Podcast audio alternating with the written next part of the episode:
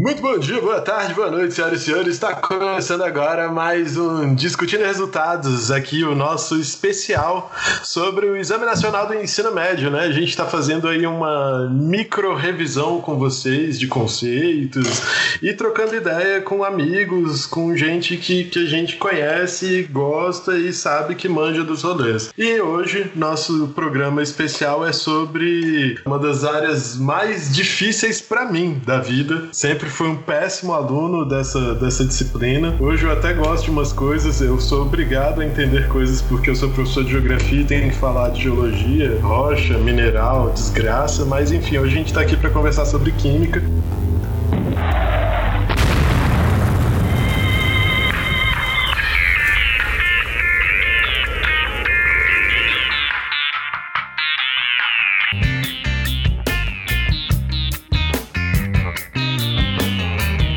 Gente não tem química. A gente não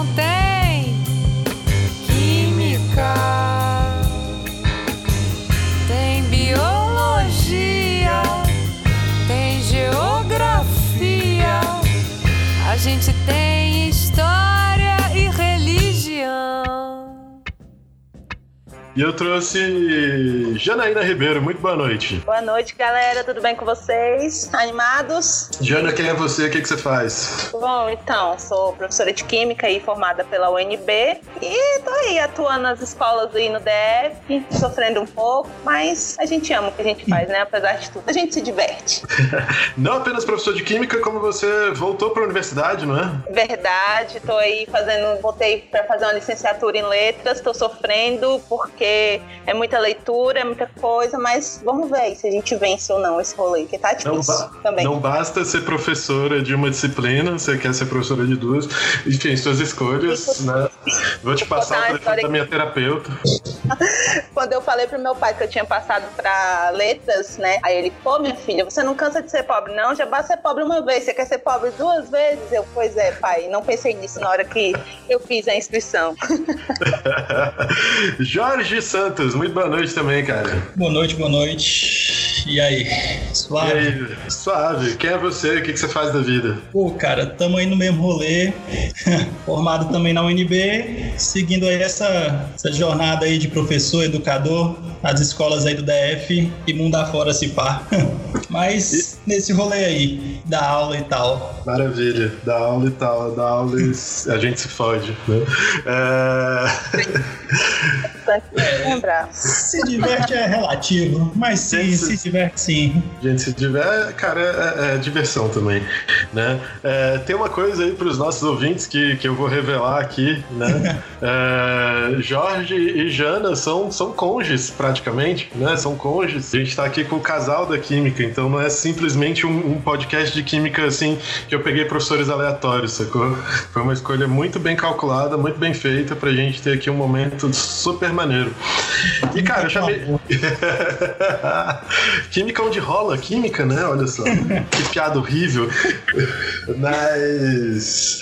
é, cara, eu trouxe vocês aqui hoje então pra gente conversar sobre, sobre o Enem, né?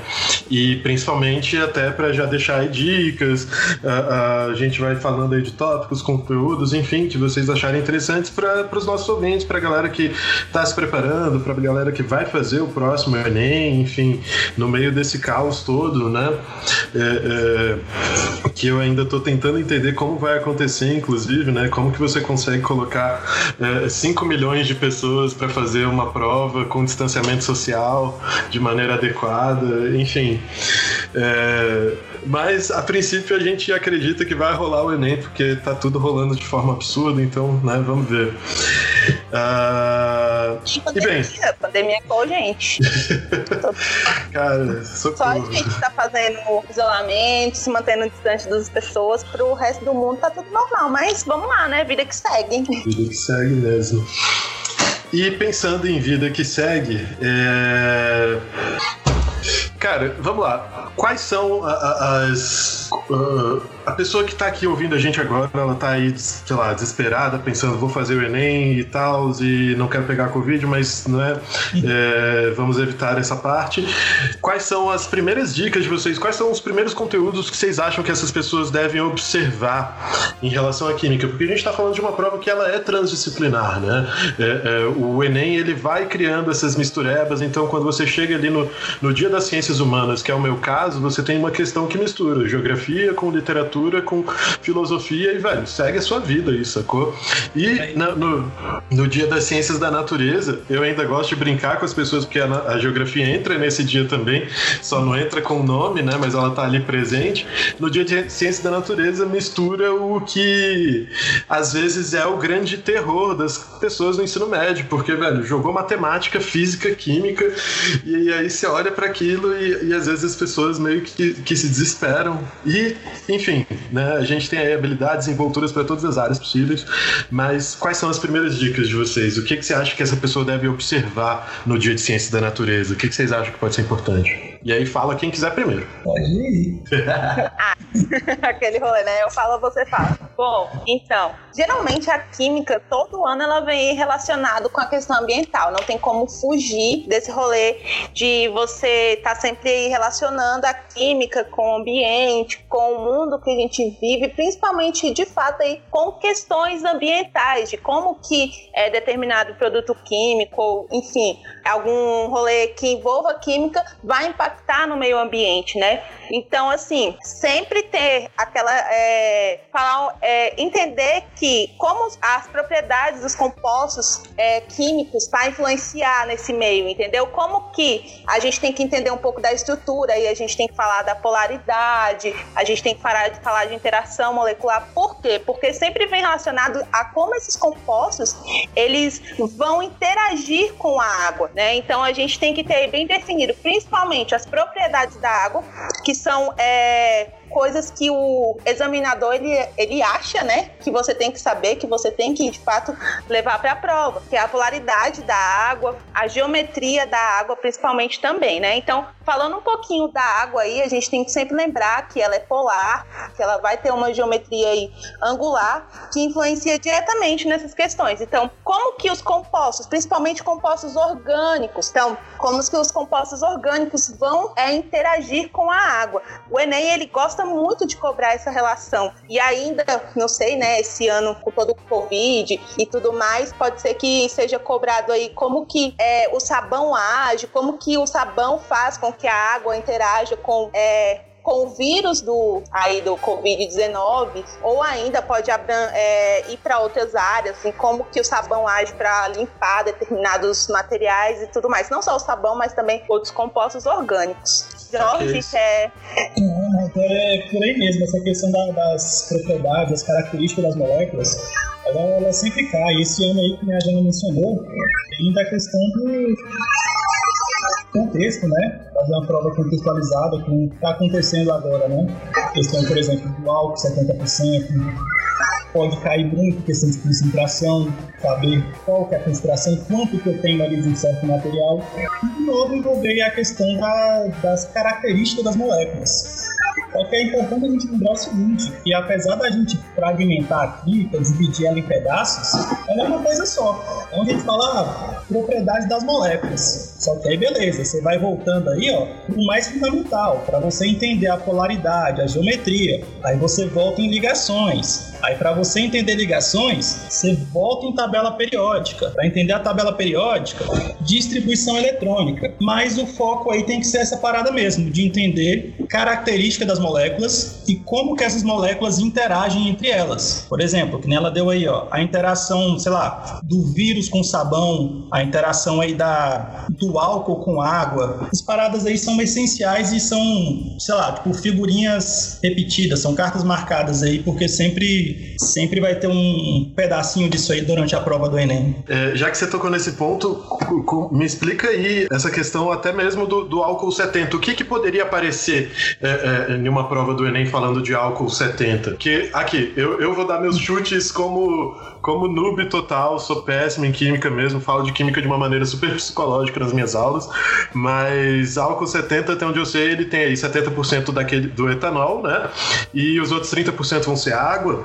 E, assim, simplificando assim, para manter num, a parada, tipo, seria isso. Mantendo rudimentar, seria o restante, seria 30% de água.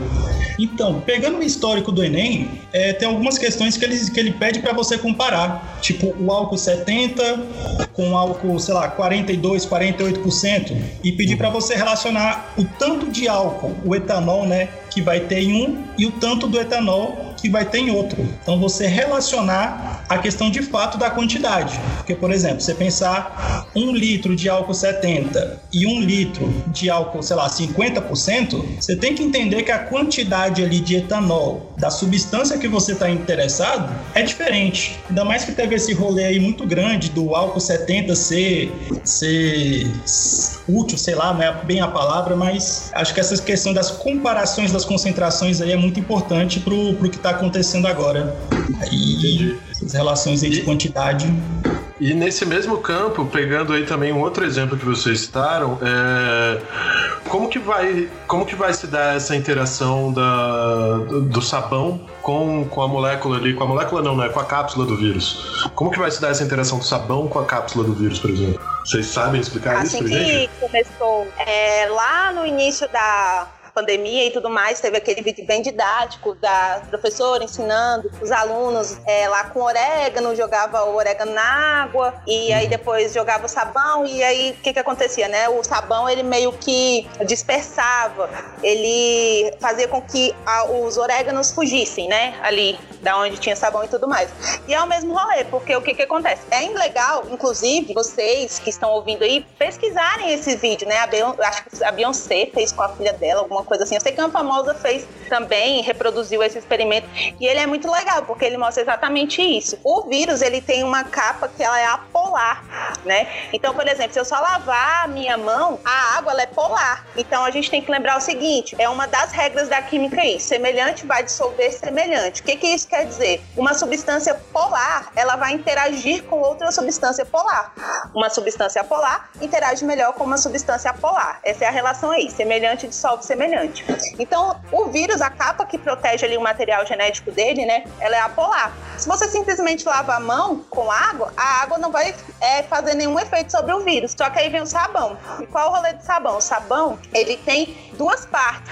Ele tem tanto uma parte que é polar e a parte que é apolar.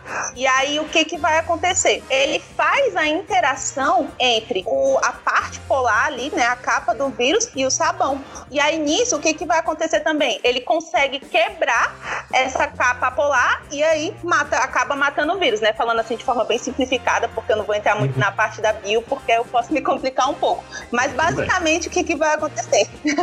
Ele quebra a capa, a polar, e aí o vírus morre. Basicamente é isso, né? E o, e o álcool também é o mesmo rolê. O álcool ele vai ter essas propriedades também de quebrar essa capa apolar que a gente tem do vírus. Saquei, saquei. É, massa, massa, gente, bom demais. É, e pensando também né, no, no que você já falou aí, Jana, do- de questões relacionadas então ao meio ambiente. Né? É, nisso eu acho que, que entram, sei lá, questões relacionadas a, a, a gases, a efeito estufa, pensando na minha área, né? A questões de, de poluição, enfim. E, e como que isso aparece para o moleque ali que vai fazer o Enem? Como que isso vai aparecer para eles é, no dia da prova de ciência e natureza? Bom, é um rolê assim que é até bem batido, mas vira e mexe costuma cair, que é muita relação aí é, dos gases que são os gases que são dispersados aí na atmosfera, né? E como que eles vão principalmente é, influenciar na chuva, naquela na famosa chuva ácida, né? E quais os impactos que a chuva ácida causa aí no meio ambiente. Então você me ajuda nessa parte aí da gel pra gente fazer bem bonitinho, pra gente deixar bem bonitinho pros nossos ouvintes aí, Vamos gente. Ouvinte é uma coisa assim, muito É retrô, tô adorando. então, que então, o que, que acontece? É... Até esqueci o que eu ia falar, me empolguei. Enfim, lembrei. Da chuva ácida. Então, o que, que acontece? É... A gente sabe que existem determinados gases poluentes aí, né? Que fábricas, os carros, enfim, tudo que é... queima, né? Que tem aí uma, um processo de queima vai gerar determinados gases que vão para a atmosfera. CO2, que é o dióxido de carbono, SO2, né, que é o dióxido de enxofre, NO2, NO3 também, que são os gases aí que contêm nitrogênio, dióxido e trióxido de nitrogênio também.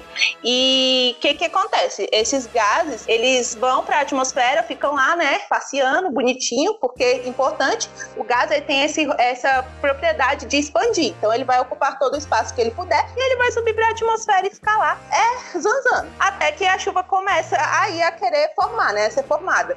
Então, o que que vai acontecer? No momento que a chuva ela precipita, esses gases eles estão ali na atmosfera, eles vão reagir com as moléculas de água da chuva, formando ácido. E aí, no momento que precipita, você tem a tal da chuva ácida, né? Qual o rolê, professora? A gente vai, né? O ácido vai é, corroer a gente tudo mais na hora que a chuva cair? Não, não é assim, porque a concentração dessa, da, do ácido nessa, na chuva, né, não é tão alta. A não ser uhum. que você seja uma pessoa muito que tenha muita sensibilidade na pele, aí pode causar alguma irritação, alguma coisa do tipo. Mas se você é uma pessoa aí, vamos dizer assim, né, saudável, nada te, nada te empata aí na vida, nada te derruba, tranquilo. Claro que você não vai tomar também a chuva, né? Vamos ser aí bem.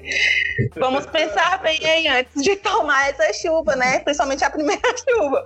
Mas o que que acontece? Qual o rolê? Então ela não é e diretamente não vai fazer mal pra gente. Porém, o que que acontece? A gente tem que pensar que é, existem outro, outras formas indiretas dela, dela causar prejuízos. Um, que é com relação que eu acho essa, essa é bem, assim, vamos dizer, simples, que é a questão de que se você tem monumentos, alguma coisa aí é, feita de, eu esqueci agora o, o termo, Jorge, de mármore. É mármore, né? É, tá bom. Isso. O que que acontece? No momento que essa chuva cai ali, então eu tenho um, um pouco de ácido, o ácido ele reage com aquele mineral ali que forma a com a pedra sabão que forma ali as esculturas e tudo mais, e o que, que vai acontecendo? Essas esculturas, esculturas vão sendo corroídas, né? Então, com o passar do tempo, o carinha não vai ter mais, mais nariz, não vai ter mais orelha, essas coisas do tipo. Claro que não é numa primeira chuva também que isso vai acontecer. A gente tem que pensar que isso é ao longo aí do tempo, né? Conforme é, ele vai sendo submetido àquela chuva e tudo mais. Mas o que é mais importante aí, que eu acho, é a questão de que a gente tem que lembrar que os gases poluentes, eles são produzidos ali nas cidades grandes e tudo mais, mas eles não impactam apenas as cidades grandes, também vão impactar o campo e tudo mais, até porque o vento leva esses gases para essas áreas, né? Então a chuva ácida também vai cair ali. Exato. E aí o que, que vai acontecer? Essa chuva cai é, e vai meio que, vamos dizer assim, não é contaminar, mas eu não tô achando nenhum termo correto assim, o que que, que vai acontecer? Ela vai, na verdade, mudar né, o pH do solo. E o pH do solo bom para o plantio, que os agricultores gostam, é um, é um solo que tem um pH ali mais básico. E aí, no momento que o, a, o solo absorve esse ácido, né, trazido pela chuva, a gente muda o pH e esse pH vai ficar aí com características mais ácidas. Uhum. E fazendo então com que o agricultor ele tenha que. É, Jorge, se você quiser interromper, pode interromper, tá? Justamente o que eu, tava, eu acho que aí é bem, bem importante, e... bem, bem, relevante a questão das questões, pensando assim já em termos de prova. Que é o cara, ele vai botar uma situação que, que nem essa que você mencionou. Ah, eu tenho um problema aqui na minha horta e o pH do solo tá, tá incorreto, tá, tá alto ou tá baixo. Aí ele vai perguntar o que é que eu posso fazer, que tipo de substância, sei lá, qual das substâncias abaixo eu posso resolver esse problema. Isso aí é, essa correção de pH, de acidez, de basicidade, isso aí é, é, é, é sempre cai uma coisa desse tipo, é sempre relevante. E tem que começar a pensar porque nem sempre vai ser aquela parada óbvia, tipo, ah, eu tenho uma base, vou precisar de um ácido. Começar a pensar em caráter. Tipo, ó, substância que tem um caráter ácido. Não é um ácido de fato, não é a substância ácida, mas ela tem um caráter. Isso que está começando a ser mais, mais cobrado, não é aquela parada mais direta. Ah, se está ácido, usa base. Não, você vai usar uma substância ali para que vai atuar como, vai ter um caráter. Essa questão aí do, da chuva ácida é muito relacionada com isso. Como eu posso corrigir um pH, sei lá, o, o clássico de cair é um acidente com caminhão. Teve um acidente com caminhão, derramou ácido, derramou base no rio. Como que eu corrijo? Como que eu resolvo um problema desse? Essa questão de acidez, basicidade, eu também acho muito relevante para as provas, assim, tem, tem sido um rolê bem, sei lá, caído sempre, assim, bem contínuo de... de, de Recorrente, né? É. É, é. tem, tem uma coisa sobre chuva ácida que aí eu lembro mesmo do meu ensino médio até, e vocês me corrijam se eu estiver falando bobagem, mas a real é que toda chuva é ácida, né? Isso. Só que o, o grande problema vai ser em regiões de maior acúmulo de, de gases poluentes e tal. E é, que aí a gente vai ter esse processo de, de reação química, enfim, da água com. Como é que é que você? Da água com, com gases baseados em enxofre e água com gases baseados em nitrogênio. Não vou falar os termos que eu não sei. Mas é bem isso mesmo. Né? É, e, e, acho muito interessante isso, você colocou também, Jana, dos impactos até às vezes nas pessoas, sei lá o que. É, é, uma coisa que acontece comigo quando tem chuva e, e, eu pego chuva é que meu cabelo fica mais macio. É isso. Eu não sei né, o que eu posso fazer a partir disso, mas meu cabelo fica hiper mais macio. Parece que eu fiz uma. Ai, caralho, tem um bicho voando aqui. Né? Mas quando. É, é, é quando eu pego chuva. Cara, é, é, uma doideira, sacou? Quando, quando chove, parece que eu fiz uma, um relaxamento, um, um, uma progressiva. Era esse o nome que eu queria lembrar. Uma professora, uma vez, ela, na, quando eu tava na UNB ainda, né? Ela falou, porque se a gente for reparar, por exemplo, né? Os shampoos, eles têm lá pH 2, pH 3. Eu não sei se vocês já repararam nisso. E o porquê, né, desse pH? Porque o nosso couro cabeludo, ele, é, ele tem caráter características básicas. Então é meio que no rolê para equilibrar ali, principalmente eu acho, né? Eu não, eu não tenho certeza assim com relação, mas tipo, principalmente é pra esse rolê que você tá falando, ah, menos deixar menos oleoso. Você tira, retipata a oleosidade ali, mas também por conta que o sabão, o shampoo é meio que, né, tem ali as mesmas propriedades parecidas com a do sabão, então tira aquela oleosidade do cabelo. Mas é mais para equilibrar mesmo o pH e pode acontecer isso aí, do cabelo ficar mais macio e também porque cada cabelo é um cabelo, né? E as pessoas Sim. cuidam dele de forma diferente. Então, às vezes, pode ser que pro seu passar bem, pode ser que pro meu passa mal. Nunca reparei nisso, inclusive vou até reparar, mas eu não costumo tomar muita chuva, né? Eu é. porém, Você literalmente vou, corre, né? Vou observar é, sobre isso. mas, cara, é, é que uma coisa importante, né, resumindo isso que vocês falaram também, é que sendo toda chuva ácida, é, cara, o, não é que vai chover e de repente a sua pele vai derreter, sacou? É. Se isso acontecer, inclusive, significa que fudeu, o mundo tá acabando, a gente tá é aí. Tipo Breaking Bad, a... assim, não, que o bagulho vai derreter, corroer é, a porra. Não, não é, não é assim, né? São enfim, por mais. Já o mundo até lá, já tá tudo ruim. né? Porque aí seria tipo chuva de ácido sulfúrico quase que puro. É. Então, velho, pra isso acontecer, a gente tem que estar tá na beirada de um vulcão e esse vulcão, pra você estar tá na beirada dele, enfim, já não dá. Então, né? Mas, que mais, gente? É, a gente, vocês citaram aí algumas terminologias, uh, uh, falaram né, de, de, compostos orgânicos, não sei o quê, e isso sempre me faz lembrar. Uh, é, até de uma confusão que existe em torno do conceito orgânico por conta dos diversos outros usos que ele passou a ter, é, é, até mesmo quando a gente fala, sei lá, de alimentação, ou quando a gente fala, uh, uh, enfim, de, de, organização e coisas do gênero, né? E a química orgânica é a química que lida com compostos à base de carbono, não é isso? Isso. Perfeito. Então, nesse sentido de química orgânica, uh, pode me aparecer ali questões questões falando especificamente sobre hidrocarbonetos, combustíveis fósseis, uh, de repente tem que fazer algum tipo de equilíbrio ali, alguma coisa, não sei, enfim, o que, que vocês acham que pode acontecer no campo aí do, do da orgânica, dos combustíveis fósseis?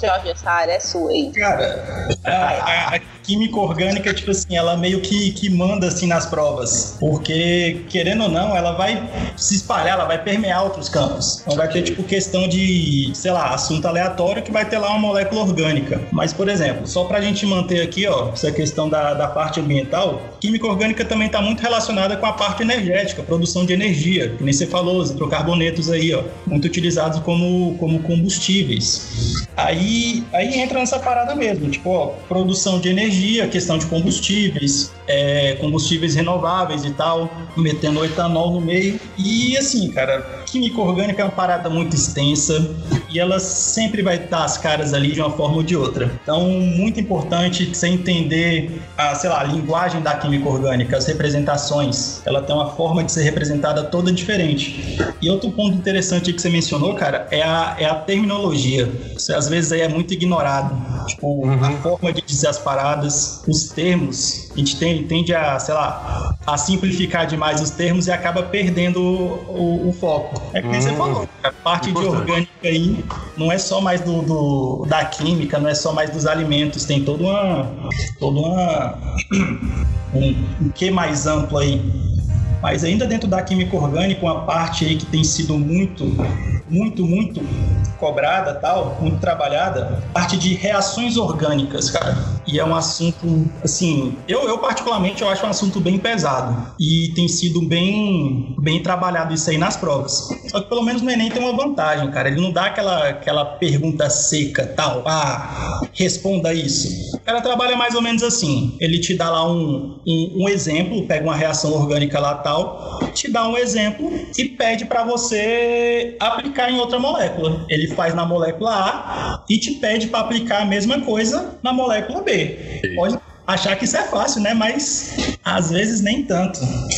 Essa parte também é meio assim foda, porque às, é, às vezes é até de fato fácil, só que a química é fácil. O problema é que às vezes vem a questão da interpretação. Então, é, a parte de interpretar o que ele está querendo para você poder chegar ali na resposta é mais difícil do que a química em si. Que é igual o Josh falou ele te dá todos os passos na questão que você tem que fazer é reproduzir. Só que entre, reprodu é, entre interpretar e reproduzir, que tá aí às vezes muito que o bloqueio das pessoas, né, que tem essa questão, essa dificuldade de entender o que, que a questão tá pedindo. Então, muitas vezes, principalmente nessa parte é, mesmo de reações, eles costumam aí te ajudar, vamos dizer assim, por mais que você não perceba no primeiro momento, mas a, o rolê deles é eles, eles não vão jogar nada seco, eles não vão querer que você tire respostas aí do além e tudo mais, não. Tá tudo no texto. O Enem, ele tem muito dessa questão, né? De você conseguir muitas vezes responder uma questão com base no que o texto tá te dizendo, né?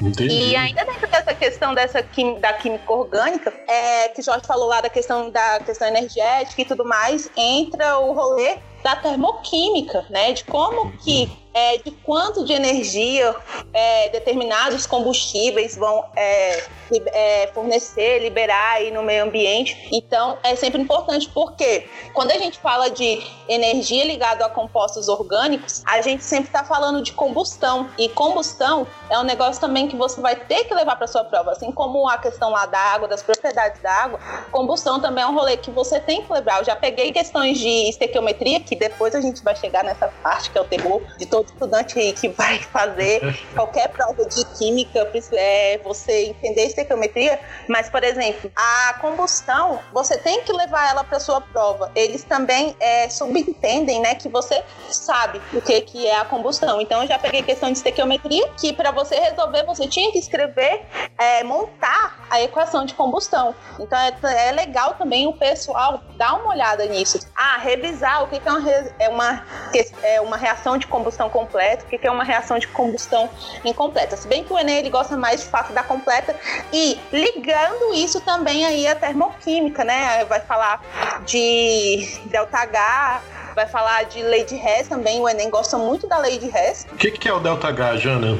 Eu, eu, eu, eu pergunto porque eu já não lembro mais essas coisas. É, a variação de entalpia é mais basicamente quando a gente fala de termoquímica, a gente está falando da energia envolvida nas reações químicas, que vai ser gerada ou que vai ser absorvida para uma, re, uma reação química acontecer. E nas reações orgânicas, geralmente, oh, desculpa, melhor, nas é, reações em que eu tenho combustão de compostos orgânicos, é sempre uma reação que está liberando energia, né? Que você vai ter uma variação de entalpia aí negativa, beleza? E é, isso é muito importante, você entender o que é um ΔH que tem um valor positivo, o que é um ΔH que tem um valor negativo, porque às vezes a questão ela só te pede isso, para você saber, ah, Se tem um valor positivo, o meu ΔH, eu sei que é uma reação endotérmica. Se tem um valor negativo, eu sei que é uma reação exotérmica. Então, isso também é muito importante. Dar uma revisada nesse, nessa parte, principalmente nas partes conceituais, que aí a gente já consegue resolver muita coisa ligada aí à termoquímica. Ah, entendi. E também é muito importante perguntar, por exemplo, de, de comparação. Ó,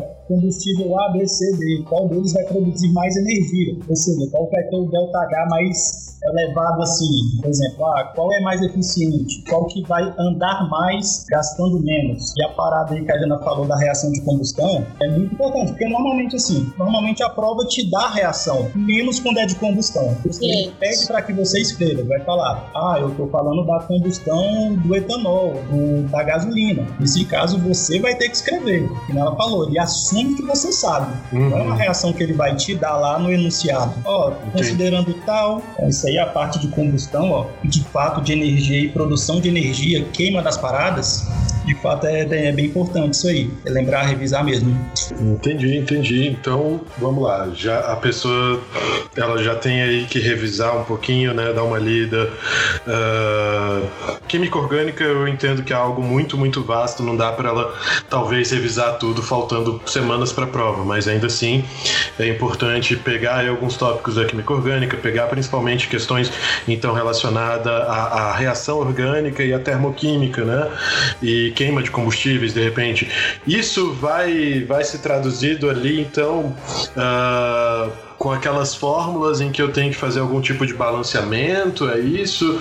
É... E aonde que vai a estequiometria, gente? Quando eu vejo Cara, esse nome eu me assusto. Esse rolê aí do balanceamento. Só um antes de falar de fato aí do balanceamento, eu lembrei, não, quer dizer, melhor da estequiometria, eu lembrei de questões assim, várias questões que já foram cobradas no ENEM, de que ah, ele pergunta assim, qual é, combustível libera mais energia por CO2 formado, alguma coisa do tipo. Então você tem que saber que dependendo do combustível, ele pode ser. Aí entra na parte até da questão de poluição ambiental. Qual combustível vai liberar mais CO2 ou menos CO2 por mol, né? É ali queimado. Então isso é importante que a gente saiba também balanceagem. Ele não é difícil, parece. Hum. As pessoas já começam a se descabelar porque depois do balanceamento de fato vem a estequiometria e aí é choro e ranger de dentes, né, para não dizer outras coisas piores. Mas é, se você é assim, não é algo que é tão trivial, mas com treino e tudo mais, você consegue de fato resolver a maioria das questões, porque segue um padrão. Balanceamento segue um padrão, que é o, o cálculo estequiométrico de fato ele segue um padrão. Então o que a gente tem que entender é esse padrão. E assim, gente, é certo que vai ter uma questão de química orgânica, ou melhor, de balance. É Ave Maria, mas tá vindo todas as palavras, menos a que eu quero, né? Vai ter uma questão de estequiometria na sua prova. Isso é certo, como 2 e 2 2 é 4 aí, ou com o que você quiser acreditar, é a mesma coisa. Vai ter uma questão de. É, isso aí é, é, fato. Toda prova de qualquer vestibular, nem, nem só do Enem, vai ter uma questão dessa de estequiometria, tipo, de calcular a quantidade. A gente fala isso, mas o engraçado é, na prova do ano passado, não teve uma questão de estequiometria e foi considerado uma aberração. Tipo, tu ia nos blogs, ia ver os professores falando, cara, como assim? Teve questão desse assunto, mas não teve estequiometria. Mas é, isso aí é fato, vai ter uma questão de estequiometria. E normalmente, por exemplo, o problema da estequiometria é que normalmente ela pode não ser pura, tipo, uma questão pura de estequiometria. Se é estequiometria com a termoquímica, metido um equilíbrio ali no meio, metido um balanceamento mais complexo. Então o problema dela é que ela se espalha por muito, ela não vai ser um, um nicho ali separado tal. Então o cara pode colocar lá uma estequiometria, aí meter a ah, na reação tal quanto de energia. Aí você tem que meter a termoquímica junto com a estequiometria e muitos detalhezinhos a ser trabalhado. Essa parte aí da estequiometria, que é a parte de calcular quantidade, é o terror da galera mesmo. Bicho. Aquela, aquela, aquele momento que a galera chora, fala, cara, finge que não vê isso aí, vai pra frente. É... Mas isso acaba sendo um diferencial também, exatamente para quem faz, né? Sim. Então... É o que eu sempre indico aí, que a ah, tenta, tenta, se esforça aí para poder entender o rolê da estequiometria, porque se você entende, é exatamente essa questão do diferencial, você vai sair aí na frente de vários outros candidatos que não pegaram essa parte, que não se dedicaram. Então, assim, é o que eu aconselharia aí, ah, você tá aí faltando um mês para prova, resolve o exercício de cálculo estequiométrico, tenta entender porque de fato vai ser o diferencial na sua prova. Uhum. Que mais assuntos, gente, que vocês acham que podem aparecer ali, que, que são, né, do, que estão aí entre os mais relevantes mesmo? Porque uh, eu sei que é uma prova que, velho, parte dela é uma caixinha de surpresa e pode aparecer de tudo.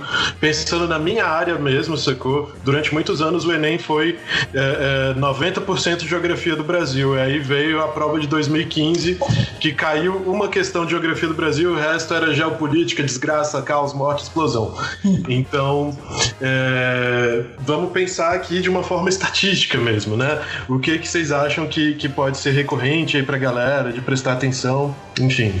Cara, é de fato o rolê da estequiometria química orgânica, reações de fato orgânicas e a interação desses compostos orgânicos com outros compostos, principalmente com a água, é uma coisa também que eles gostam muito. E também a questão de é, poluição, né? Poluição ambiental e tudo mais, que é o rolê aí dos gases, que é também entra naquela parte da química verde, que é extremamente importante, às vezes, em umas questões bem conceituais, né? Então, assim, que é mais de fato interpretação, né? Ah, principalmente da questão da geração de resíduos químicos, é, determinados, determinados produtos são seguros, como que você é, pode trabalhar com isso, né? Ah, então eu tenho lá, vamos falar, sei lá, de um rolê que é, abrange aí química e geografia, é energia nuclear. Uhum. Né? Então vamos também que é um tópico muito cobrado. Então lá vai ter várias opções de que você fala assim, ah, a energia nuclear ela não emite gases poluentes e tudo mais, mas tem outros impactos ambientais, como lá é, o aquecimento do rio, do lago, enfim, onde aquela usina está é, localizada.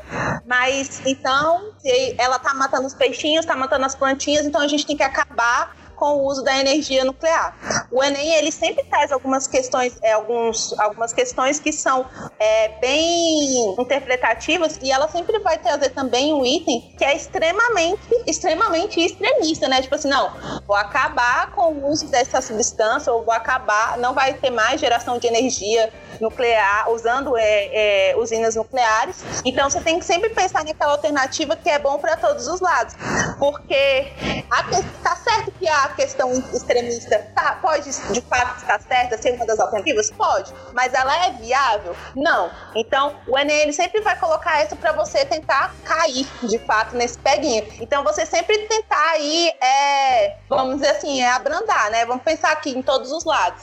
É muito importante essa questão também. E ultimamente o Enem também ele tem trago, tra, é, tra, trazido, não sei se está certo, gente, eu sou péssima e eu faço letras, mas. Falou, estudante de letras.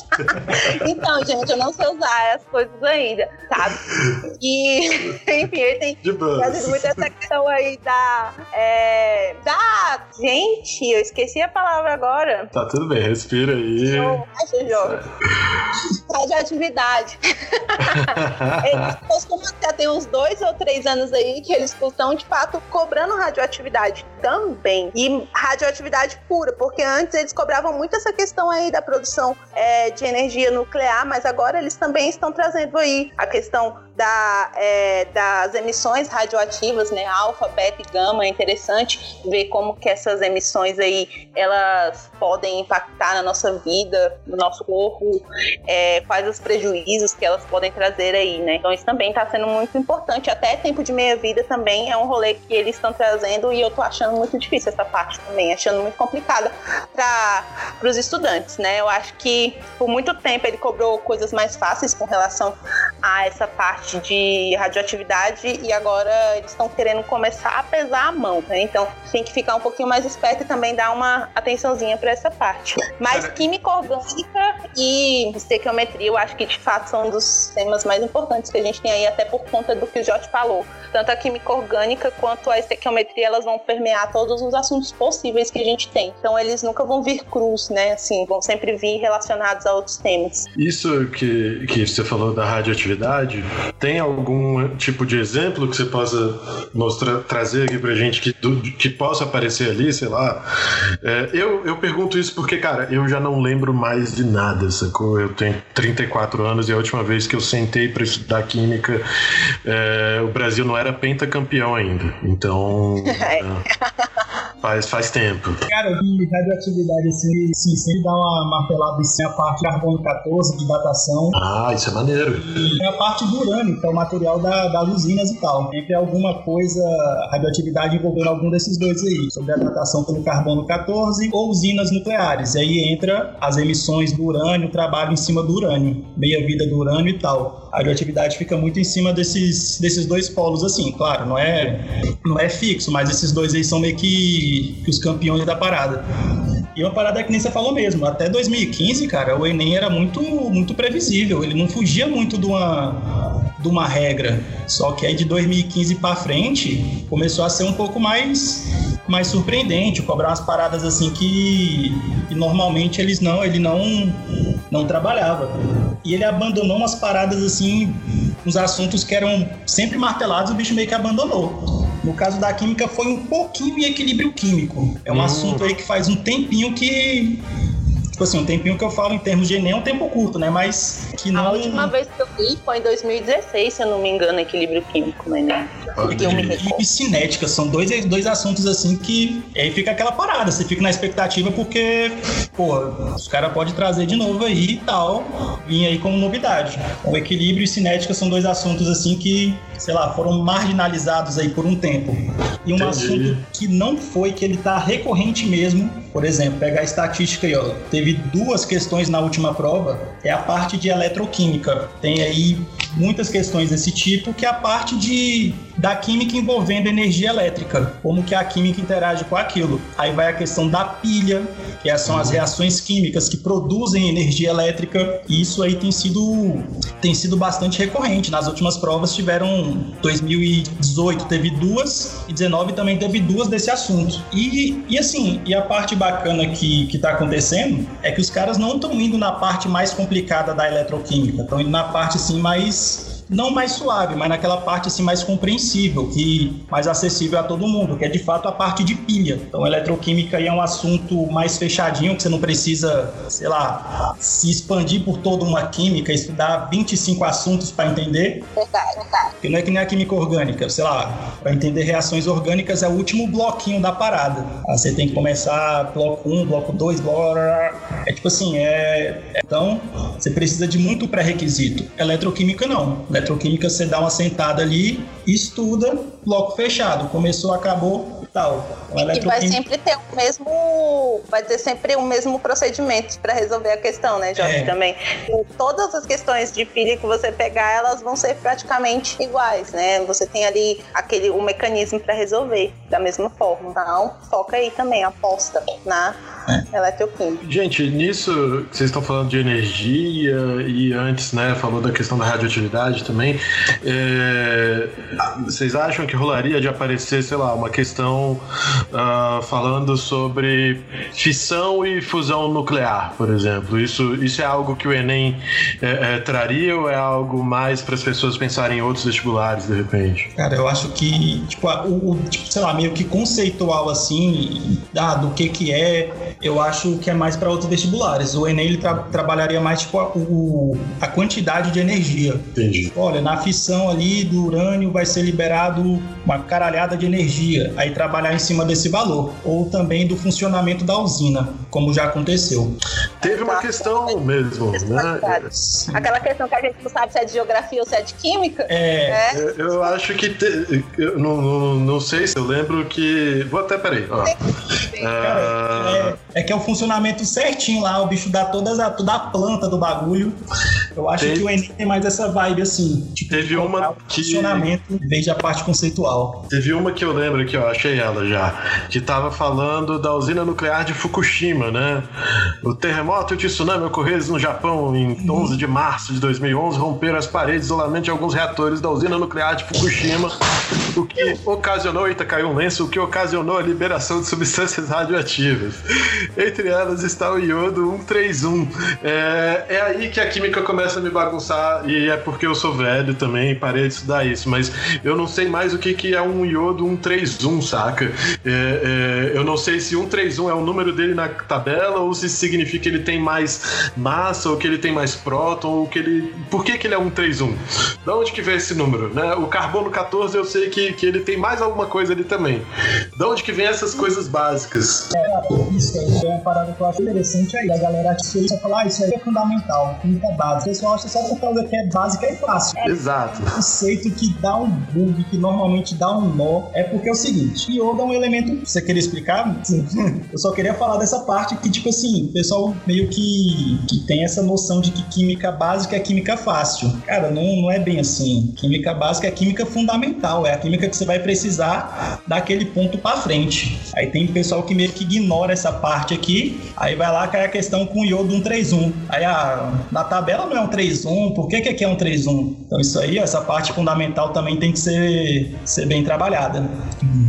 Mas e... quando a gente fala de radioatividade, essa questão aí entra muito porque. Ah, o Josh falou, não explicou, mas enfim, só pra acho que não deixar o. o, o mas é, tipo, mas é por conta que os elementos químicos possuem vários átomos e átomos com diferentes partículas ali, né? Que vamos dizer. Quantidade de partículas. É, exatamente. E aí, essas quantidades de partículas, principalmente a quantidade de nêutrons, ela vai dar aí diferentes massas para os é, átomos daquele elemento químico, são chamados aí os isótopos. Então, quando a gente fala iodo 131, é que eu tenho um isótopo do iodo, que no caso é esse 131, que é radioativo, ou seja, que vai emitir radiação. Porque a gente tem, por exemplo, iodo aí na vida que ah, tá de boa. Deixa eu, acho que se eu não me engano, acho que a gente até toma iodo, não é? Uhum. Dependendo do. O, o, o sal, o sal é iodado, é. não é isso? Isso. Agora, por exemplo, esse iodo 131 aí, corram para as colinas, né? Que ele vai ser aí radioativo e tudo mais, e aí vai liberar, vai emitir radiações, né? Que são as alfas, betas e gamas. Então, esse é o rolê. Esse númerozinho, ele indica a massa dele, indica e... mais ou menos como assim, se fosse, não é bem o tipo, mas então, é, por exemplo, ah, eu tenho o iodo 131, o iodo acho que 130, eu, e acho que 129. 129. Tipo, tipo, sei lá, o Césio 137, Isso, ou ainda. Perfeito, né? exemplo, o exemplo que eu ia dar. Se eu, se eu for pensar, por, por exemplo, exemplo, no urânio enriquecido que o Brasil exporta ou exportava. É, é bem isso, então, né? É, é, é o seguinte, nem, nem, nem todos os átomos de um elemento são iguais. Eles podem variar aqui em algumas coisas. Por exemplo, que nem eu ia falar do Césio. Césio 137, lá que é o mortal radioativo, pô, perigosíssimo. Césio 135,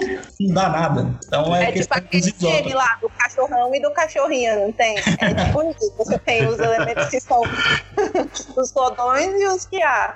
Tá de boa, sabe? De boa, danado. Saquei. É. Então, se não tá brilhando, tá tudo bem, né? É.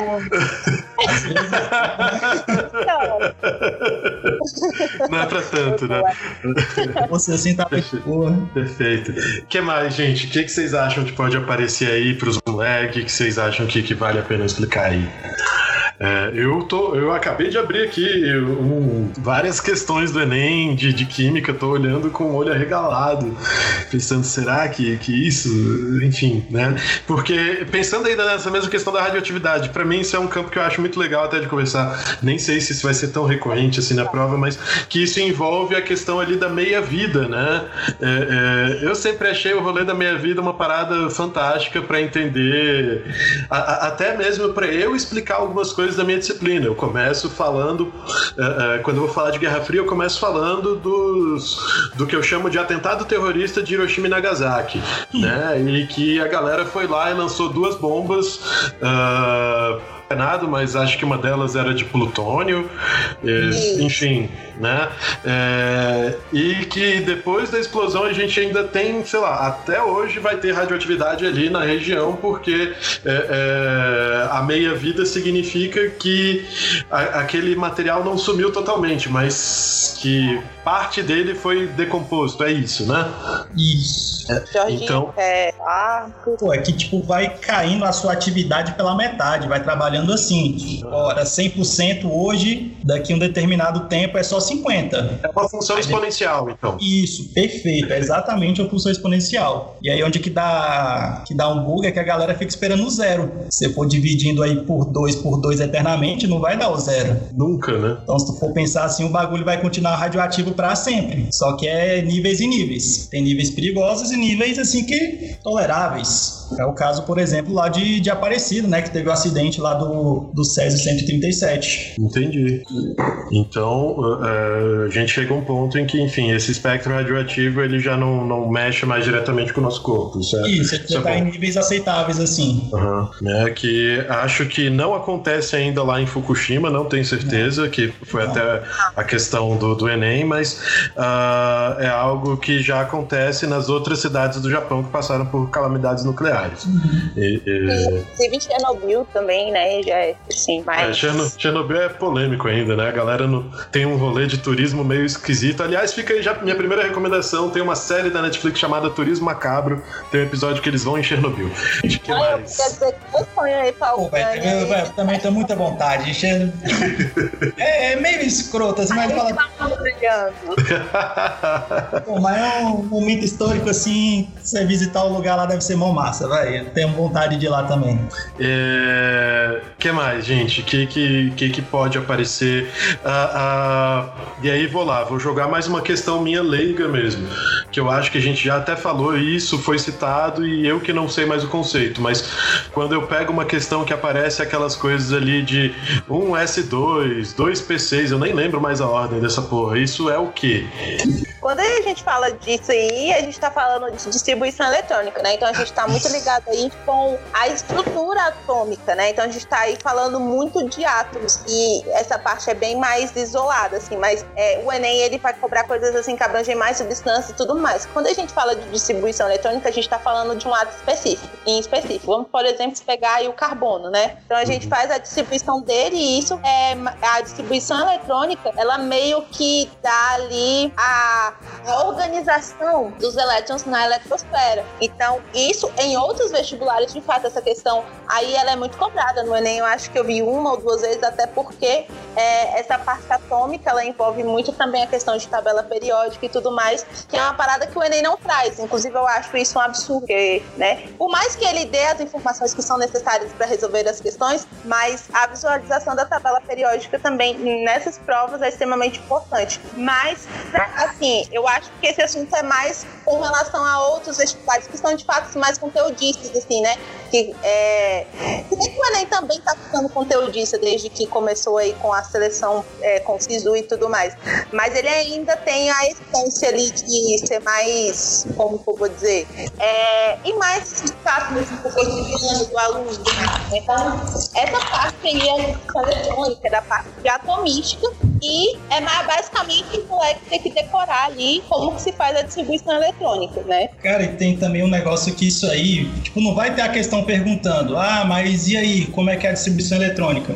Mas, cara, essa parada da tabela periódica é foda porque, assim, a gente falou que um dos assuntos que mais cai é as paradas de interações entre moléculas. Só que aí, cara, tudo isso aí começa lá na tabela periódica. Você entende a tabela periódica para que você entenda ligações químicas, aí a parada começa a andar. Tipo, então vai ser o, o, o pré-requisito, né? Então você não pode ir lá em cima logo. Então você vai construindo degrau por degrau. Esse degrau vai começar lá na tabela periódica. Entendi. Então vamos lá, agora para antes da gente partir para fechamentos, enfim. É... Rápido. Não, se vocês quiserem falar mais coisa, velho, eu tô à vontade aqui. Eu, eu, eu tô, tô livrão, né? Eu ia jo vou jogar aqui uma.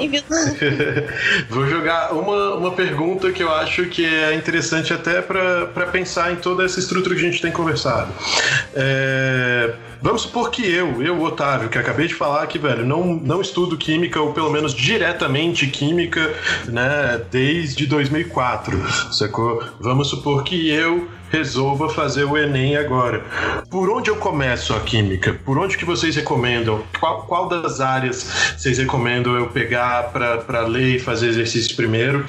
E, e qual, de repente, é melhor eu deixar? E não por uma questão de prioridade, mas até por uma, sei lá, talvez por uma compreensão do conteúdo. O que, que eu vejo primeiro, o que, que eu vejo por último? Cara, tipo, que nem você falou, depende também muito do seu, seu background, seu histórico. Aí pegar, tipo, sei lá, se você, por exemplo, tá um tempão aí sem, sem, sem ver química.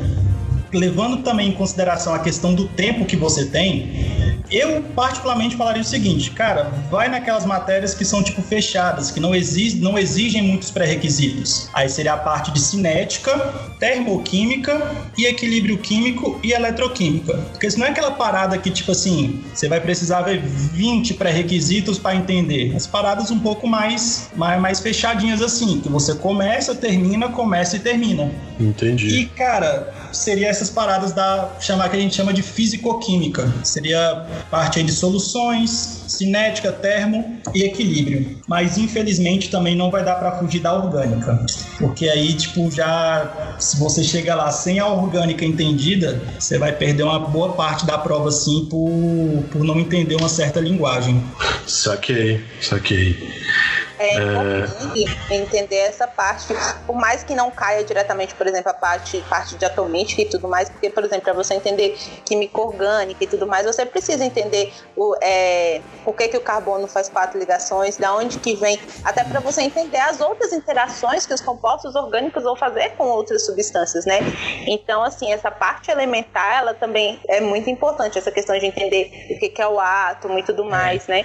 Então, ah, você tem que, por exemplo, falar assim, né? O Jorge deu o, a opinião dele e assim, ah, essas, essas, essa, esses tópicos que ele falou, de fato, são assim, fechadinhos. Se você tem também uma facilidade aí com a matemática e tudo mais, vai para esse lado e é sucesso de fato. Mas, ah, professora, eu tenho muita dificuldade com matemática e tudo mais. Véi, parte pro rolê da parte conceitual. Isso daí é a estrutura do átomo, as ligações químicas, é, as interações intermoleculares, e aí nisso você vai chegar na química orgânica. E aí, ah, se você perde é, na parte de matemática que você não manja aí das físico-química, você ganha de outro lado. Então também depende muito, né, do, do que, igual o Jorge falou. Perfil do cara, né? depende né? do perfil da pessoa, né? Então, ou você vai pro lado aí dessas partes fechadinhas, que o Jorge falou, das partes aí fechadinhas de química ou, é, físico-química, ou você parte mais aí pra química geral, até chegar aí na química orgânica, assim, mais, mais nas partes é, mais gerais, assim, vamos dizer, né? É de fato isso. E sempre, sempre ter aquela visão crítica aí da química de fato no ambiente, né? A, a sempre levar aí para essas questões ambientais e sempre de fato ter uma mente mais aberta, que você consiga aí de fato ver diferentes possibilidades, não ir com a sua cabecinha fechadinha que é, ah, eu quero desmatar tudo, eu quero queimar a Amazônia. Beleza, véio, você pode queimar a Amazônia, mas isso não vai te fazer passar na prova. Então você tem que ir aí com a cabeça mais aberta, de forma que você de fato consiga interpretar aí a química no meio ambiente, vamos dizer assim, né? Então é mais essa questão assim. Inclusive, interpretação vai te fazer acertar muitas que... algumas questões de química, né? Na verdade. É, é isso que eu falar, cara. É a parte da, da interpretação é que, tipo assim, quando você acompanha alguns alunos assim, você vê que o que, o, o que derruba os caras é isso aí mesmo. A parte teórica sabe muito bem, mas a parte de interpretação, tipo, de entender o que está sendo perguntado, é onde que o moleque peca. Aí, pô, mas isso aqui, pô, tá certo, cara, isso aqui, mas não é o que a questão tá perguntando. Isso tem muito quando você vai acompanhar, vai resolver exercício com o aluno. Pô, mas não é assim? Pô, é isso mesmo, tá certinho. Só que a questão tá perguntando o contrário, tá perguntando outra coisa. Então, a parte de interpretação, cara, sei lá, às vezes parece meio óbvio assim, falar, ah, mas interpretação de texto, não sei o quê, mas é, é, é essencial, é a primeira parte da, da, sei lá, da, da resolução, é você ler e entender, interpretar aquilo, saber o que está sendo pedido e tal. E, e, com uma visão crítica, né, de fato, né? É. Você tem mais pra esses rolês seguinte, tipo, ah, viaja mesmo na maionese. Cara, e, e vocês tocaram, e até Gabriel entrou aí também, é, o ponto da interpretação em si, para mim, ele eu acho que é um dos mais delicados em relação, em relação ao Enem, porque. E aí a prova toda, na real, né? Porque a gente tá lidando com uma galera que não sei se é por conta uh, uh, dos acessos a tecnologias atuais, não sei se, se é por conta, velho, de, sei lá, de uma tendência geracional ou se eu só não via isso na minha geração, mas a gente está lidando com um público mais atual que, que tem uma dificuldade muito grande de interpretar texto em geral, né? E, e uma das coisas que a gente sempre trouxe sobre o Enem, isso, né, é, até esbarra com o que a Jana colocou agora há pouco, que o Enem realmente ele está se tornando mais conteudista, mas uh, o Enem, ele, na sua essência, é uma prova de interpretação de texto. Tem muita coisa que, que a resposta tá ali, sacou, pra você. Ela só tá escrita com uma palavra diferente da palavra que aparece nas opções para você marcar. É, Gabriel, você tá aí, quer dar um oi? O que, que você tem a dizer sobre isso da interpretação? Tô aqui, tô dando um oi. Eu acho que é esse ponto mesmo que você tocou. Oi, gente, tudo bem? Boa noite. Deixa eu liberar minha câmera aqui, que mal educado que eu sou. Mas acho que é esse ponto mesmo da interpretação que você falou. Mas esse, esse ponto também, é, ele é muito compreensível pelo fluxo de informação que a gente tem atualmente, né? E pelas formas pelas quais a gente está discutindo também informação. Então tudo virou verdade, tudo virou mentira e todo mundo virou especialista, né? Então é muito complexo. Cara, isso, aí hoje você veio feroz, inclusive, né? Veio feroz, veio feroz. Mas, Mas é verdade, bicho. Todo mundo sabe tudo, entende de tudo. E, e isso acaba sendo uma cobrança dessas provas, né? É, é... Porque aí a gente entra numa questão até da estrutura da própria prova que, que cara, é, é muito cruel, apesar de, de ser necessário ter essa praticidade toda, mas a verdade é que você tem aí um total de cerca de 10 horas para responder absolutamente tudo ligado a os últimos três anos de ensino médio da sua vida, sacou? É, e, e não se restringe né, aos últimos três anos. A gente está parte dessa perspectiva pensando uh, na aluna, no aluno do terceiro ano que vai fazer o Enem, porque se a gente for pensar em Campos Gerais e na maneira como o Enem flui, você está lidando com pessoas que, sei lá, eu, vocês, a gente já teve aí alguns alunos e alunas até meio simbólicos nos cursinhos, né? A galera que chegava ali uh, uh, da terceira idade ou da, da, do final já da segunda idade, que, que vinha com perspectivas diferentes, né? A gente já teve que lidar aí com situações das mais adversas para uma galera que, que, que pudesse se ambientar nesse mesmo nível de estudo, uma galera que não era, uh, uh, sei lá, que não estava não assist... vendo esse conteúdo há dois, três, cinco anos. Uma galera que não mexia com esse conteúdo há 20, há 30, há 40 vezes. E, e isso esbarra em certas dificuldades. É uma prova que, ao mesmo tempo que tem alcance, ela é cruel mesmo, né?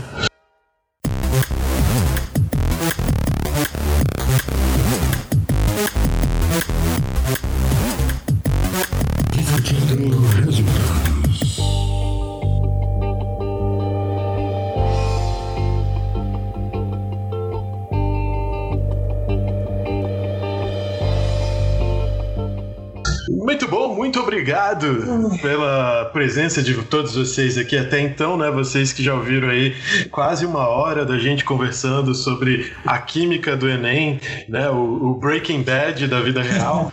uh, uh e agora chegou aquele momento que vocês tanto aguardavam, em que a gente traz para vocês recomendações das mais diversas. Como hoje é um grupo basicamente somente de professores que já estão acostumados a lidar aí com é, é, ensino e, e, com essa euforia e esse, essa ansiedade da prova, eu queria que cada um de vocês três que está aí, eu vou fazer o meu papel nisso também, né? Então nós quatro, desse uma dica de estudo, de, de, de, de tentar se organizar para estudar, já que essas pessoas que estão ouvindo a gente estão exatamente nesse processo. E vou começar de ordem alfabética eh, pelo nosso colega que chegou por último, Gabriel Melo. O que, que você acha que as pessoas podem fazer para estudar melhor? Cara, acho que elas podem fazer questões anteriores. Acho que é uma das é, fórmulas mais funcionais para mim fazer a questão, pra gente saber como que a banca pensa, como que a prova funciona no sentido geral. Então eu vou muito para esse caminho. Janaína Ribeiro. Eu ia no, eu vou no mesmo rolê do Gabriel, inclusive porque foi uma das coisas que funcionou comigo, né? Eu não fiz o Enem, mas o vestibular da UNB, então assim, chegou numa hora que, principalmente agora, né, nesses assim, vamos dizer, nos 45 do segundo tempo, véi, você pode até estudar, mas não vai estar tá mais ali, você não vai estar tá mais absorvendo e tudo mais. Então, você, é, eu fiz, comecei a fazer milhares e milhares e milhares de provas da UNB e, de fato, o que, que acontece? A gente acaba aprendendo, né? A gente acaba aprendendo como que a banca se comporta e muitas vezes a gente consegue garantir determinadas questões por conta disso, por conta da gente já saber que existe, vamos dizer assim, um método. Então esse rolê de fato de fazer questão é muito interessante, até mesmo para revisar determinados conceitos ou até mesmo se você quiser, sei lá, é, aprender uma coisa nova, sei lá, vamos aprender estequiometria. Começa pegando nas questões do Enem também, de fato, né? É, fazer isso vai ajudar você, primeiro, a entender como que o Enem cobra, então, determinadas questões e vai, você já vai estar tá treinando, né? Então, eu acho que nessa altura é fazer questão. Eu vou no mesmo sentido aí do, do Gabriel. Jorge Santos. Oi, irmão, mas não vai dar pra sair também muito da mesma lógica, hein, não, cara. tipo, aquele, ah, minha, minha opinião é a mesma dos outros. É porque, cara, é isso mesmo, velho. É tipo, nessa altura, vai ser pedido pra você responder questões, cara. É fazer questões antigas, procurar por aí questões inéditas e tal. Sei lá, plataformas que existem por aí. Eu, eu brinco assim, cara, porque te fazer questão é. Você cria instinto. Você, porra, isso aqui tá, tá parecendo bom, tá parecendo errado. E também, que a Jana falou, você faz uma revisão ativa. Não é aquele bagulho de você ler o capítulo, resumir e tal, não falar, pô, tá me sendo perguntado dessa maneira. Então eu tenho que pensar mais ou menos assim. Então acho que não foge muito aí, tipo, da, da parte prática, não, de fazer questões, de, de resolver, tentar resolver também, assim, existem momentos e momentos, né? Quando tiver assim, tentar resolver as questões, tipo, explicando, te justificando, né? Ó, eu tô fazendo essa conta por causa disso e disso e disso, para que também você possa fazer uma, sei lá, uma estatística no final bem feita, né? Tem aluno, pô, eu acertei 90%, mas chutei 95%. Ah, pô, irmão, também me ajuda, né? Vamos tentar fazer as, as sei lá, resolver os itens assim de uma forma um pouco mais, mais consciente. Falar, ó, isso aqui tá certo porque é assim, assim, assado, tal, tal, tal. Então, fazer questão até é fazer bico. Cara, e, e sugiro ainda também que isso foi conselho que meus professores me deram no século passado, que é leia, lê tudo, sacou? É. O que apareceu na sua frente, lê. Sua tia mandou aquela corrente de WhatsApp absurda, lê até o final para você eh, conseguir interpretar aquele texto e até mesmo responder a ela. É, é receita de bolo, é, velho, é prescrição médica, não interessa. Pula de remédio, lê, lê, vai ler, sacou? Uh, uh, quanto mais você lê, mais você exercita a sua leitura. Você não vai se tornar é, o melhor escritor, nem nada do gênero, mas você vai conseguir exercitar a, a sua necessidade mais básica em relação à prova, inclusive, né? Porque a gente tá falando de uma prova que, velho, no fim das contas você tem ali, sei lá, tipo 25, 30 páginas por dia de texto para ler e interpretar, né? Então leia, faça esses exercícios todos.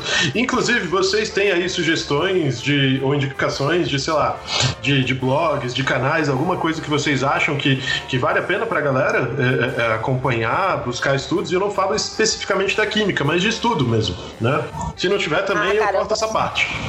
na, na, na, real, eu gosto muito, sim, tipo, ah, principalmente o povo aí que é vidrado em redes sociais e tudo mais. De fato, seguir é, é, perfis de coisas interessantes, tipo, de assuntos interessantes mesmo. Por exemplo, eu sou da química, mas, porra, eu sigo os perfis de história, sigo o perfil de geografia, sigo o perfil de vários outros rolês. Até porque acaba que em uma coisa ou outra você acaba absorvendo, você acaba aprendendo alguma coisa, né? Então, por exemplo, as páginas, sigo altas páginas de geografia, porque eu acho muito interessante todos os rolês.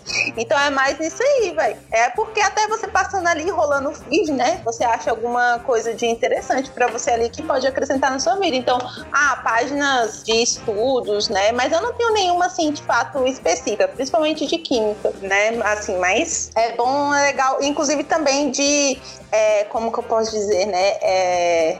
Ai, gente, deixa eu pensar aqui. É, imprensas, né? Vamos dizer assim, emissoras confiáveis que sejam mais neutras ou que não defendam um determinado lado ou outro, né? Que você possa aí, de fato, ter uma visão crítica de vários assuntos aí que tá rolando no nosso país, né? Então, é mais esse rolê aí de páginas, é porque eu não sei, imprensa, né? Imprensas que são, que veiculam de tudo e com diferentes opiniões, mas específicos assim, não sei dizer. Não, tudo bem, tá ótimo. E se você quiser botar essa parte também, pode. é, Gabs, Jorge, vocês têm alguma coisa que vocês lembrem? Gabriel, inclusive é o momento de você fazer seu jabá, como sempre, hein? Eu não tenho nada específico que eu lembre agora, não. Então tá, então eu recomendo para as pessoas o Sociolofando, mas enfim, o que mais? É... Jorge nem rede social não tem, né? Então. não, e, ah, e tem também um canal novo aqui de uma amiga nossa, né? Que é, é, recomendo aí para as pessoas. Quando esse programa sair, ela já vai ter feito algumas lives, o material vai estar tá lá. Mas procura aí o Biologia tá. com arroba prof. Anitta Burgan, né? Para ter aí mais algum respaldo da biologia. Uh, eu já falei do Sociolofando, o Gabriel não quis falar, mas Sociolofando é o podcast que ele tem uh, falando especificamente de sociologia e filosofia e viajando nesse sentido. E a gente tem também o Geo nas Redes, que é uma iniciativa do Lucas Paulino, professor de geografia, que colabora aqui no DR às vezes também. Né? Já são aí alguns perfis direcionados de pessoas que produzem conteúdo bom e bem organizado. Né? É, mas partindo aqui para outras recomendações, gente. É, e aí é o que vocês quiserem sugerir de leitura, de filme, disco, música, jogo, enfim, o que bater na telha mesmo, uma receita diferente de um drink legal, Gabriel, essas coisas todas, né? É, e não, não vou começar em ordem alfabética agora, eu começo é, é por Jorge Santos. O que, que você acha que as pessoas podem assistir, uh, ler, ouvir, enfim? É, teve uma parte, sei lá, menos que eu da, da quarentena que deu pra botar algumas paradas em dia, né? De dar dia, botar uma série, principalmente lá no comecinho e tal. Aí eu queria ver aqui um livro que eu li lá no começo da pandemia, que eu achei ele muito bom, muito excelente mesmo, que é Flores para Algernon, livro aí que eu li durante a pandemia, que é, eu achei muito bom, sensacional ele. Foi um dos livros que eu li aí que passaram a ser favoritos, assim, e foi uma leitura recente. É do Daniel é isso? Eu acho que é, isso mesmo. Isso aqui. Maravilha, maravilha. O que mais? Outras sugestões? Jana? Gente, é à vontade. Se vocês quiserem sugerir 10 coisas. Se literatura tá muito top, porque minha literatura é muito infanto-juvenil. Gosto muito dessas sagas, assim. Então, o Jorge aqui curte essas. Mas, de fato, eu li esse livro e ele realmente é muito, muito bom. Ainda mais para falar assim, é, aborda bem essas questões das relações humanas e tudo mais, como que as pessoas tratam o diferente, né? Então, isso, assim, você vai lendo o livro, você vai ficando bem revoltado com as pessoas. Mas, assim, eu vou indicar uma série também que eu assisti ano passado e eu gostei muito e eu vou defender pelo resto da minha vida. Ganhou vários Emmys, várias coisas. que é Chernobyl. E, gente, Chernobyl! É sensacional. Não só por questões da química e tudo mais, mas todo o rolê que envolveu a a União Soviética, Guerra Fria e essa caralhada quatro histórica. Então, assim, é uma série muito bem feita que você, você se imagina ali dentro. Eu não sei se vocês assistiram, mas assistam quem não assistiu, se vocês não tiverem assistido, porque você fica imaginando, porque de fato é algo real e, e geralmente quando a gente assiste é sempre ficção e você sabe que aquilo ali pode acontecer, mas é uma chance mínima e quando você vê que tudo aquilo que foi mostrado de fato aconteceu, que as pessoas morreram, a forma como as pessoas morreram, como que eles agiram para mitigar todo o caos, assim, é sensacional. Você se sente parte de tudo. Então eu recomendo pra caramba, assim. Chernobyl, que é da HBO, né? Pra quem for assinante, e pra quem não for assinante, cara, é, tá disponível aí na, em qualquer locadora pirata. Uh, é fácil de acessar. São seis episódios, inclusive, só. Então, assim, pra você que tá interessado, né? É, eu acho que é uma obrigação assistir uma série de só seis episódios, é até rápido e fácil. Gabriel, Jana, você tem mais sugestões? Desculpa. Não, não. Essa é porque é minha favorita da vida mesmo. Assim. Foi Maravilha. Ah, não, eu tenho outra série. Eu tenho outra série que a gente ainda Vamos não terminou de assistir hoje. E eu lembrei agora também que não tem nada a ver com química, mas é extremamente importante. Eu esqueci o nome da série. Ah, ah lembrei.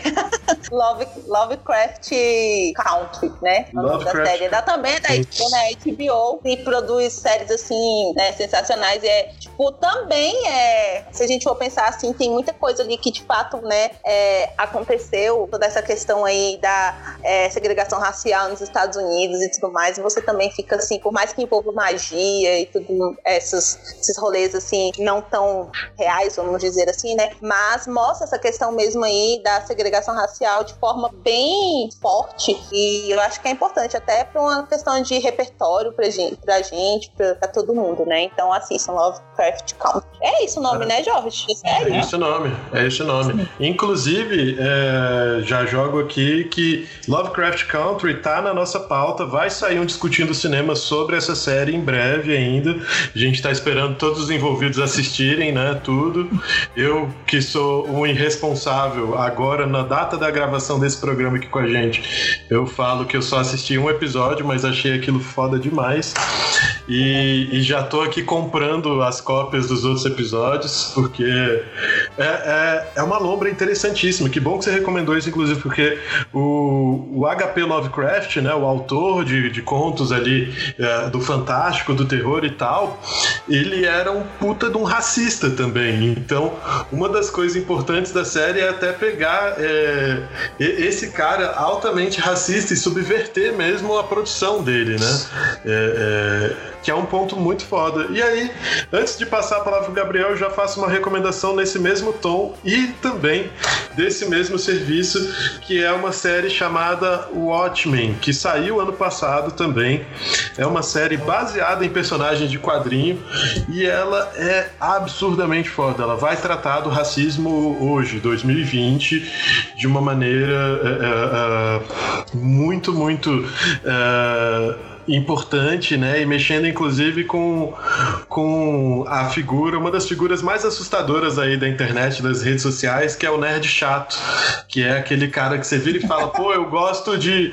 É, é, você vira e fala, ah, eu gosto de tal banda, e eu gosto do quadrinho do Superman, não sei o que. Ele fala, ah, é, você gosta? Então me conta aí cinco músicas do, do, do Metallica e qual foi a edição que o Superman usou a cueca verde ao invés da vermelha, sacou? E aí você vê esse nerd chato e dá vontade de mandar ele tomar no cu. Mas uh, uh, Watchmen é uma série muito importante, ela mexe exatamente com o nerd chato, porque ela pega um personagem que no quadrinho é um homem azul e ao invés de botar um ator branco, botou um ator negro para fazer um cara que é azul, que brilha, porque ele é radioativo, sacou? É, então, assim, aí foram os nerds na, na internet falar, ai, porque o, no, no quadrinho era um homem branco e blá blá blá. Velho, a gente tá falando de ficção com um homem azul, sacou? Enfim. É, esse é o problema. né? A, pessoa, é, é, ela enfim, né? Gabriel Melo, recomendações. Encontrar vocês aqui só me lembra de The Office, então essa que vai ser a minha recomendação. Ai, gente, eu consigo lembrar disso. Cara. Eu acho, eu acho a dublagem muito ruim. Cara, The Office foi uma série que eu fui preconceituoso boa parte da minha vida. E aí chegou o distanciamento social. e, e eu via, é, inclusive, uma ex-aluna nossa, a, a Giovana, que participou do programa de Sonic, ela tweetava muito sobre The Office porque ela resolveu assistir. E eu pensei, velho, vou assistir isso aí, né? E aí eu comecei a ver The Office e de repente eu tinha visto todas as nove temporadas em tipo cinco semanas. Eu não conseguia assistir outra coisa. Eu chorei na última temporada em vários momentos. E desde a hora que eu comecei a entender aquela série, eu percebi que ela estava falando sobre exatamente esse ponto que o Gabriel tocou. Né? É... Porque The Office conta a história de todos os lugares que eu trabalhei na vida. E de um jeito muito cruel, inclusive. Exatamente. Não posso te lembrar. Saudade. Saudade de sala de professores, que estavam era onde ah. Gente, muito, muito obrigado pelas recomendações, pelo tempo, pela paciência de vocês. É, é, se vocês quiserem dar aí algum último recado, agora é o momento de vender aquele Chevette velho 83, de anunciar aquele seu PlayStation 2 que só roda Crash. Tá vendendo, inclusive. Com quarentena eu tentei ressuscitar meu Play 2, bicho. Anuncia ele aí agora, velho. Esse é o momento. Tá. seminovo. Nem funcionar. Tem que vender ele como seminovo. Quem quiser comprar o seu PlayStation 2, faz como, Jorge? Já que você não tem redes sociais, entra em contato com a Jana? É, é tipo isso.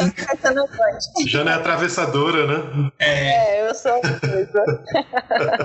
Gente, vocês querem deixar contatos? Vocês querem deixar alguma coisa aí? Se quiser, à vontade. Não tenho contato para deixar, tô suave. Então tá bom. Então, Muito analógico é ainda.